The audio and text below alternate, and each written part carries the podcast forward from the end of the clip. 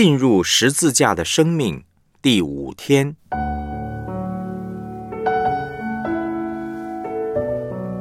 解读神迹的四个向度下，永生见证。约翰福音一章十七、十八节，律法本是借着摩西传的，恩典和真理都是由耶稣基督来的。从来没有人看见上帝，只有在父怀里的独生子将他表明出来。我们来思想主题信息，解读神迹的第三个向度——永生。约翰福音二十章三十一节当中所提到的生命，是解读神迹的第三个向度。什么是永生呢？约翰福音二章所描述的永生，是一幅这样的画面：耶稣在，有酒喝，并且量多，直加喝不完。这是一幅永生的图画，让我们看见永生就是跟耶稣在一起。约翰福音对永生没有太多直接的定义和解释，但是我们从约翰一书。二书、三书就可以了解使徒约翰所讲的永生是什么。在约翰一书二章二十五节的经文说：“主所应许我们的就是永生。”三章十五节说：“凡恨他弟兄的，就是杀人的。你们晓得，凡杀人的，没有永生存在他里面。”五章十一节的经文说。这见证就是上帝赐给我们永生，这永生也是在他儿子里面。约翰二书五节六节，太太啊，我现在劝你，我们大家要彼此相爱。这并不是我写一条新命令给你们，乃是我们从起初所受的命令。我们若照他的命令行，这就是爱。你们从起初所听见当行的，就是这命令。第九节，凡越过基督的教训不常守着的，就没有上帝；常守这教训的，就有父又有子。约翰三书三节四节，有弟兄来证明你心里存的真理，正如你按真理而行，我就甚喜乐。我听见我的儿女们按真理而行。我的喜乐就没有比这个大的。永生是上帝的命定和应许，是爱的生命，跟上帝、跟人彼此相爱的生命。约翰福音十三到十七章一直强调我们要跟天父连结。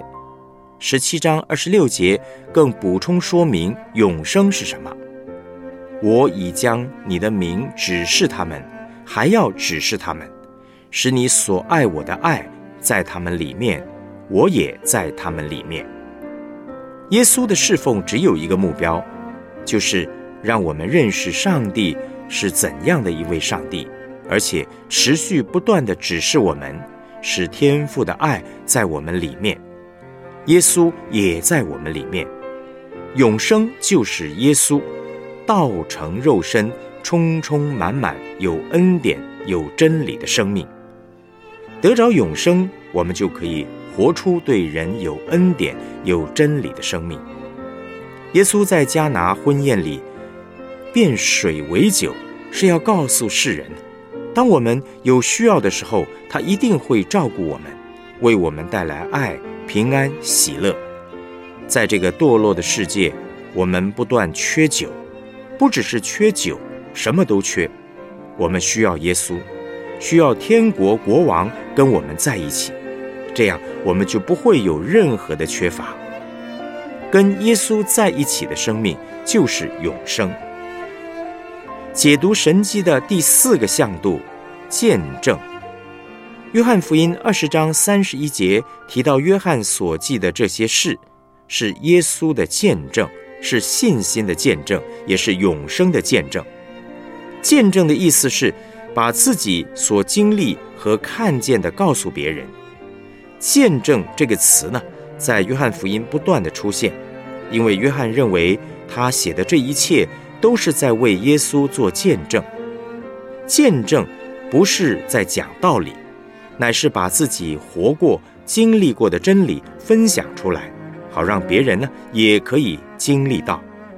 真理不是道理，而是真光，照亮活在黑暗里的人。人要能够看见那光，必须透过圣灵的启示。借由人口说的见证，圣灵是透过施洗约翰，透过你我，透过许多人的见证，向人启示真理，让人看见真光，使人得着信心和永生。约翰福音一章十七节的经文说：“律法本是借着摩西传的，恩典和真理都是由耶稣基督来的。摩西是传律法，妥拉。”也就是上帝的话，并且他只能传讲律法上帝的话，但是律法上帝的话的实质呢是耶稣基督，律法上帝的话的总结是耶稣基督。耶稣把恩典真理活出来，我们只能够为他做见证，讲见证是把自己所经历的说出来，甚至用整个生命来说。殉道这个词的希腊文的字根呢，就是见证的意思，也就是用自己的生命见证所信的。当我们要让人得到耶稣，讲见证最有效。我们能够为耶稣做见证的前提是自己经历过耶稣，而不是讲道理和理论。希伯来书十二章一到二节的经文说。我们既有这许多的见证人，如同云彩围着我们，就当放下各样的重担，脱去容易缠累我们的罪，存心忍耐，奔那摆在我们前头的路程，仰望为我们信心创始成终的耶稣。当我们为耶稣做见证，让别人看到耶稣，真光就会进入他们的生命，他们就可以认识耶稣是谁。认识信心、委身、顺服以及永生的生命。比尔强生牧师的教会呢，有很强的分享见证的文化。他们开同工会的时候，第一件事情就是彼此分享见证。讲见证，除了可以帮助别人，对我们本身也很有造就。我们每向人见证耶稣一次，对他的信心。就会更深一层。我们听完道之后，去跟别人分享，这会让上帝的道更深的进入我们里面。我们讲出来，见证出来，行出来，所听的道就会成为自己的。有一次，我在崇拜中分享见证，说我为一位弟兄抹油祷告，求耶稣医治他过敏的情况。祷告完，他过敏的症状就退了。之后也不曾再发作，这个见证很有力量。有一位姐妹在崇拜结束以后，就来台前找我，请我为她的异位性皮肤炎祷告。那天我不只为她的异位性皮肤炎祷告，还告诉她一些启示性的话语。我说：“今天上帝的喜乐要进入你的心。”他回去以后就好了，一直到现在都没有再发作。每次他觉得异位性皮肤炎好像快发作，就会注意自己里面是不是失去了耶稣给他的喜乐，然后在耶稣面前好好的处理。后来他有机会为一群幼教老师上课，他们都还不是基督徒。他在上课的时候很自然地分享到耶稣医治他异位性皮肤炎的经验，结果下课之后。好多人请他为他们祷告，而且他一祷告，他们就流泪，因为上帝的爱触摸他们。上帝的救恩是人的眼睛未曾看见，耳朵未曾听见，人心未曾想过的，所以需要启示。没有启示和光照，人就得不到耶稣，得不到丰盛，不会有信心。每一天，我们都要对自己。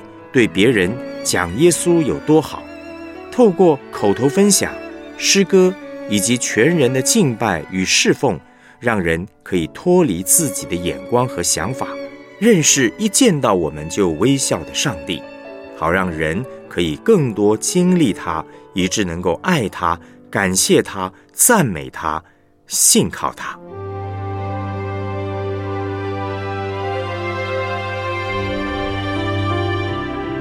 我们来思想两个问题：你最近与人的关系如何呢？与上帝的关系如何呢？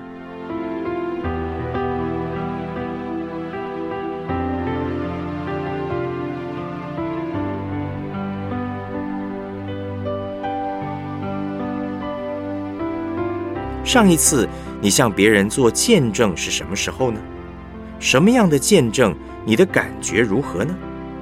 今天有新的见证吗？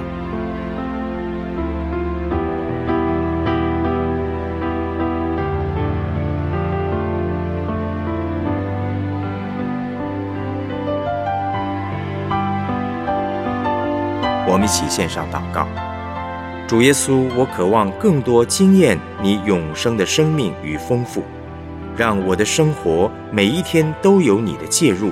与你连结，以致我可以不断诉说你的故事，让听见的人也来经验你永生的生命。奉主耶稣基督的名祷告，阿门。